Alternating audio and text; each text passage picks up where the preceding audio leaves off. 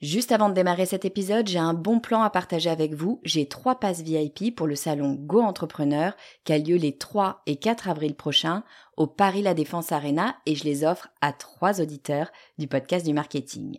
Alors, c'est quoi le salon Go Entrepreneur? Eh ben, c'est juste le plus gros salon de l'entrepreneuriat en France avec 45 000 personnes, 250 conférences et des grands noms de l'entrepreneuriat comme Frédéric Mazzella, Kelly Massol, Céline Lazorte, Éric Larchevêque, Justine Hutto, Catherine Barba, Maurice Sacco, Antonia Flelou, bref, il y a du beau monde et mes passes, eh ben, ils vous permettent d'accéder au club VIP où il y a tous les speakers. C'est la meilleure occasion que vous aurez de les rencontrer. Pour participer, c'est simple, il suffit d'être abonné à ma newsletter. Je tirerai au sort trois personnes le 29 mars. Si vous ne recevez pas déjà mes emails, eh bien, il suffit de vous abonner sur le podcast du marketing.com slash newsletter. Vous écoutez le podcast du marketing, épisode 4.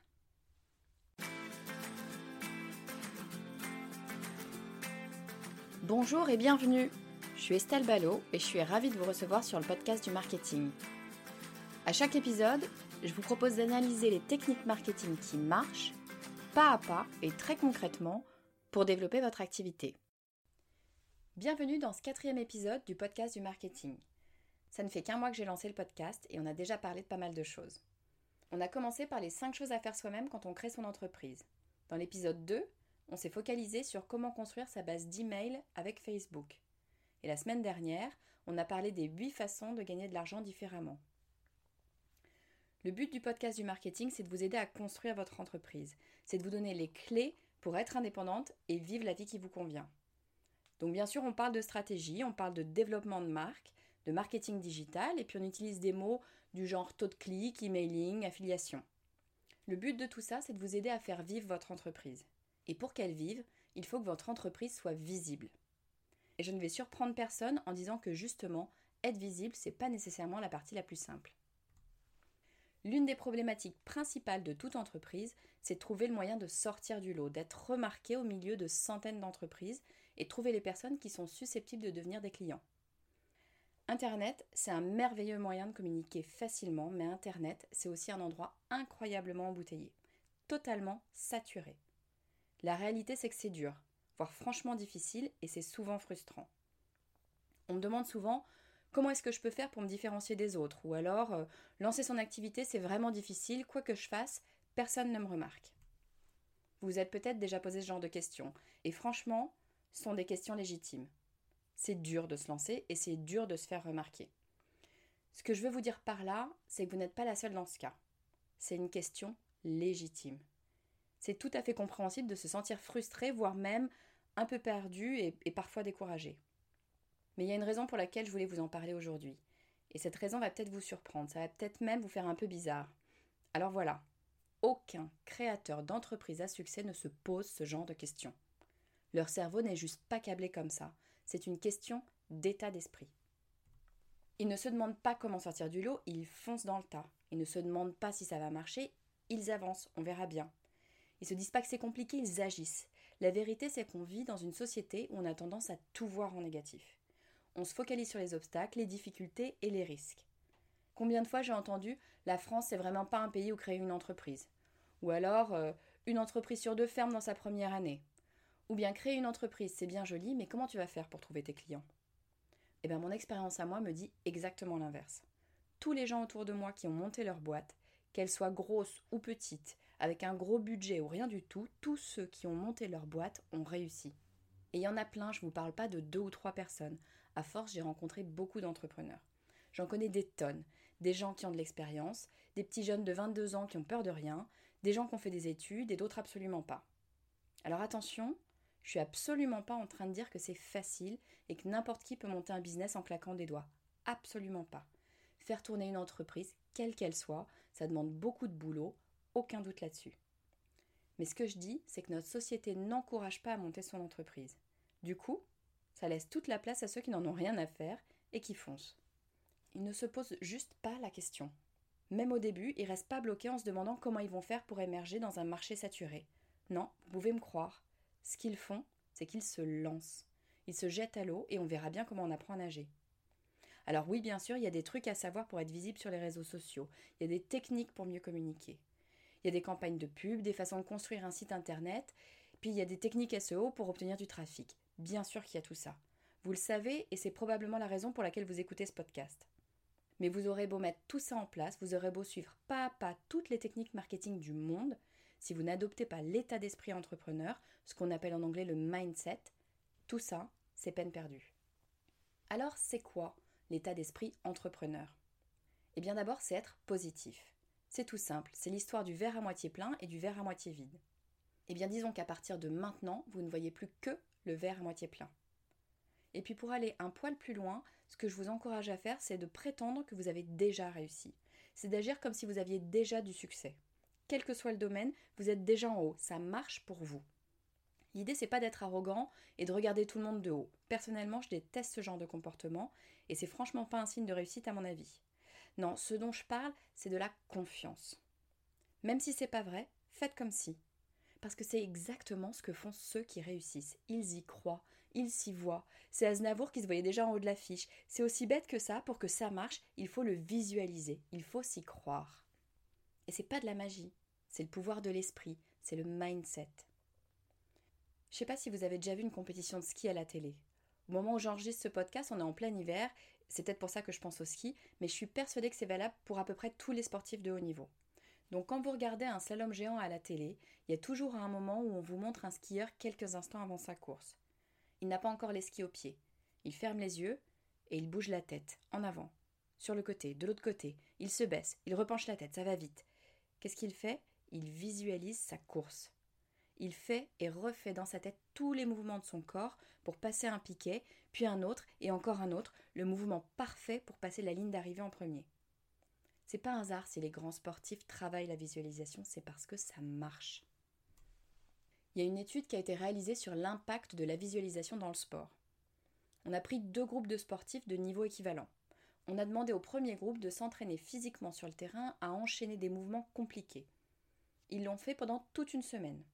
Comme tout bon sportif, ils ont répété et répété encore les mouvements pour progresser. Et puis on a demandé à l'autre équipe de ne pas mettre un pied sur le terrain, mais de se visualiser en train de s'entraîner exactement comme la première équipe, mais dans leur tête seulement. Comme l'autre équipe, toute la semaine. À la fin de cette semaine, on a demandé à la première équipe d'exécuter les mouvements pour lesquels ils s'étaient entraînés, et on a mesuré leur progression par rapport à la semaine précédente. Ensuite, on a demandé à la seconde équipe, celle qui avait passé la semaine à faire de la visualisation, d'exécuter les mouvements. Et on a mesuré leur progression par rapport à la semaine précédente, exactement comme pour la première équipe. Résultat, aucune différence entre les deux équipes exactement le même niveau de progression. Qu'ils se soient entraînés physiquement ou mentalement leur a apporté strictement le même résultat. Ils sont devenus meilleurs. L'esprit a un pouvoir phénoménal. Et ce pouvoir fonctionne dans les deux sens. Il peut vous faire avancer, vous faire devenir meilleur, ou il peut vous paralyser, vous empêcher d'accomplir quoi que ce soit. C'est pour ça que quelles que soient les stratégies, les outils ou les techniques dont on peut discuter sur ce podcast, si vous n'avez pas conscience de l'importance de votre état d'esprit, ça ne sert à rien. Il faut impérativement que vous passiez en mode positif, en mode je déchire tout, c'est évident que ça va marcher. Ce que vous pensez, ce que vous ressentez, comment vous vous sentez, c'est ça qui va faire la différence. Ça fait la différence pour vous. Si vous êtes dans un état positif, vous êtes plus enclin à saisir les opportunités qui se présentent. Et ça fait la différence chez les autres. Si vous êtes dans un état d'esprit positif, si vous mettez toujours en avant ce qui marche et les solutions plutôt que les problèmes, les gens verront plutôt vos solutions que vos problèmes. Le succès attire le succès, le positif attire le positif. Vous pouvez me croire, ça semble rien du tout comme ça ce que je viens de vous dire, mais ça peut radicalement changer votre entreprise et votre façon de travailler. Et en plus de ça, c'est super agréable. Parce qu'il n'y a pas besoin d'être ingénieux pour comprendre que c'est bien plus agréable de travailler en voyant les choses du bon côté qu'en passant sa journée à stresser. Alors vous allez me dire, plus facile à dire qu'à faire, j'y peux rien si je stresse et si j'ai pas confiance. Eh bien, ce que je vous propose de faire aujourd'hui, c'est de passer en revue des stratégies pour positiver. Stratégie numéro 1 avoir une détermination sans faille. Avoir une détermination sans faille, ça veut dire que si quelque chose ne marche pas, vous ne vous focalisez pas dessus. Vous ne vous apitoyez pas sur votre sort. Vous vous relevez et vous recommencez. Peut-être autrement, mais vous recommencez. L'entrepreneur qui réussit, c'est celui qui ne se demande pas comment il va bien pouvoir faire pour ressortir au milieu de la foule, il fonce. On le voit parce qu'ils foncent. Il n'y a pas 36 questions à se poser. C'est une histoire d'état d'esprit. La réalité, c'est qu'on vit au milieu de cette foule. Et le web, c'est pas mieux que le reste. C'est un univers ultra encombré. C'est pas moi qui vais vous dire le contraire. C'est pas facile de sortir du lot, c'est même franchement difficile. Je vais vous donner les chiffres histoire de parler clairement. Il existe plus d'un milliard de blogs sur Internet. Il y a plus de 3 milliards de personnes inscrites sur les réseaux sociaux. 3 milliards, c'est-à-dire presque la moitié de l'humanité. Et il y a près de 4 millions de recherches faites sur Google chaque minute. Si on parle que de la France, il y a environ 200 000 sites marchands et ils ont une croissance de 10% par an. Alors oui, on va pas se mentir, c'est encombré et c'est difficile de sortir du lot. Mais devinez quels sont ceux qui ressortent justement? C'est ceux qui ne lâchent rien. Ceux qui ne se laissent pas abattre, c'est ceux qui foncent. Donc stratégie numéro 1, détermination sans faille. Stratégie numéro 2, aller au bout des choses. En plus d'être déterminé, vous devez trouver ce que vous voulez faire et vous engager à le faire de façon constante. Il y a mille choses qu'on peut faire quand on est entrepreneur. Le risque, c'est de se perdre. La clé, c'est de choisir ce qu'on veut faire et se focaliser là-dessus. Si vous regardez trop autour de vous, si vous essayez tout et n'importe quoi, vous n'allez pas avancer. Vous allez juste perdre votre temps et vous disperser. Ça semble tout bête dit comme ça. Mais croyez-moi, c'est ce que font plein plein de gens et plein de créateurs d'entreprises. Moi la première. C'est normal d'avoir envie d'essayer, c'est normal d'avoir envie d'essayer le dernier réseau social en vogue ou de changer toujours de fournisseur parce qu'il y en a toujours un qui propose un nouveau truc. C'est normal, mais c'est épuisant. Et si c'est épuisant, c'est pas efficace. Donc mon conseil, prenez une décision et allez au bout des choses. Donnez-vous la possibilité de mettre toute votre énergie au profit de cette décision. Si au final la décision n'était pas la bonne, vous changerez. Mais pour savoir si c'était la chose à faire ou à ne pas faire, il faut le faire vraiment. Stratégie numéro 3, faut croire que le ski décidément m'inspire, faites vos propres traces. Faites vos propres traces, ça veut dire faites les choses à votre façon. Évidemment, c'est toujours une bonne idée de s'inspirer de ce qui marche, de regarder ceux qui ont réussi et de suivre leurs traces, mais une fois que vous avez fait ça, une fois que vous prenez de l'assurance, prenez de la liberté et faites vos propres traces. C'est deux idées un peu contradictoires. Hein faites comme les autres, mais faites à votre façon. Mais la vérité, c'est qu'il faut savoir faire les deux. Ça ne sert à rien de passer son temps à réinventer la roue. Faut gagner du temps, faut prendre des raccourcis et s'appuyer sur ce qui marche. C'est évident. Mais il faut aussi savoir être créatif et ne pas se laisser enfermer dans la technique de monsieur tout le monde. Si vous faites toujours comme vos concurrents, vous ne ferez jamais mieux que vos concurrents. Au mieux, vous continuerez à leur courir après. Et on en vient à la stratégie numéro 4, dire la vérité. C'est particulièrement vrai depuis les réseaux sociaux. Facebook, Instagram et les autres ont créé une nouvelle façon de se présenter au monde. On a même créé un mot pour ça, ça s'appelle le personal branding. On devient une marque. Je ne parle pas d'une marque qui a une page sur Facebook, non, je parle de personne. Vous, moi, la voisine. Quand on est sur les réseaux sociaux, on fait du personal branding. On se montre sur notre plus beau jour. Il y a qu'à voir les comptes Instagram de ce que j'appelle les mamans parfaites. Vous savez, c'est ces super mamans qui sont toujours super bien coiffées, super bien habillées, qui ont des gamins super bien élevés, qui font jamais de crise, et tout va toujours super bien dans leur super vie. En réalité, on sait tous que c'est pas vrai. Parce que c'est pas ça la vie, ça sonne faux. Peut-être qu'on aimerait bien que ce soit ça, mais il n'empêche que ça sonne faux. La raison pour laquelle au départ on a aimé les réseaux sociaux, ce qui nous a tous rendus accros, c'est qu'on avait envie de mieux connaître les personnes qu'on suivait. On avait envie de rentrer un peu dans leur quotidien. Moi par exemple, depuis le début d'Instagram, je suis Kelly Slater, le champion de surf. Je le suis parce que j'aime bien ce type, je le trouve intéressant. Et voir ses photos et ses messages à chaque fois que je me connecte sur Instagram, ça me donne l'impression de le connaître. Ça me donne l'impression qu'on se connaît, que c'est à moi qu'il envoie ses photos. Alors je vous rassure tout de suite, je suis pas complètement folle, je sais bien que Kelly Slater ne m'envoie pas ses photos à moi personnellement, mais peu importe, ce que je suis venue chercher sur Instagram et sur tous les réseaux sociaux, consciemment ou non, c'est cette proximité. Et c'est probablement devenu un trait de notre société. On recherche la proximité. Alors c'est complètement antinomique avec ce que sont devenus beaucoup de réseaux sociaux et typiquement l'exemple que je prenais tout à l'heure avec les mères parfaites. On recherche une certaine proximité sur les réseaux sociaux, mais on en est venu à créer du faux. Si vous voulez mon avis, le parfait, le lisse, c'est pas la bonne stratégie. Ce qu'on veut vraiment, c'est le vrai. Alors attention, je suis pas en train de vous dire qu'il faut partager les moindres détails de votre vie privée sur les réseaux sociaux, loin de moi cette idée. Mais je pense que c'est une bonne idée de laisser transparaître qui vous êtes vraiment, avec vos bons côtés, mais aussi avec vos failles. Je pense qu'être vrai a toujours plus de poids. Et puis parler de ses failles, ça ne veut pas nécessairement dire casser le moral de tout le monde. Au contraire, l'idée c'est de montrer que pour vous aussi, tout n'est pas toujours rose, que vous comprenez ce par quoi passe votre audience parce que vous aussi vous êtes passé par là. Et vous avez trouvé la solution. À mon avis, c'est mille fois plus inspirant quelqu'un qui me dit j'ai rencontré les pires galères et voilà ce que j'ai fait pour les surmonter que quelqu'un qui me dit regardez comme ma vie est super. Les deux sont sympas, mais il n'y en a qu'une qui est inspirante.